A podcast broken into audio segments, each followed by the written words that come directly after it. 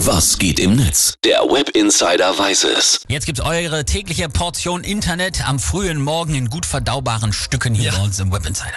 Das ganze Wochenende schon spricht das Netz über Boris Becker. Der muss jetzt tatsächlich in den Knast wegen Insolvenzverschleppung und zwar für gut zweieinhalb Jahre. Das ist ein krasses Strafmaß. Ne? Die Hälfte muss er absitzen. Ich hätte ja wetten können, dass das ganz zur Bewährung ausgesetzt wird. Schauen wir mal, was die User jetzt dazu sagen.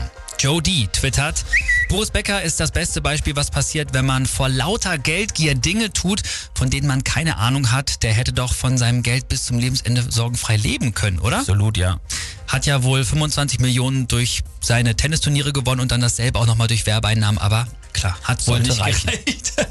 es werde Licht schreibt, Hot Take, wenn Bobbele Politiker wäre, dann hätte er nicht in den Knast gemusst, sondern hätte jetzt beste Chancen darauf, Bundeskanzler zu werden. Hashtag Cum-Ex.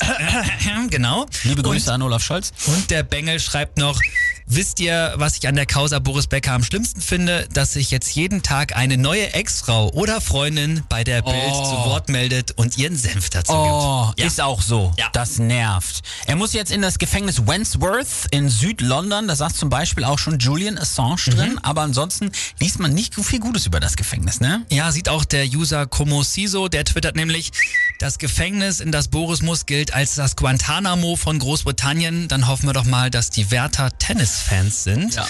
Und User Franzmann Wein, der stellt die Frage, die wir uns gerade alle stellen. Ich frage nur für AOL, aber ist Boris Becker schon drin? Ich bin drin, das ist ja einfach.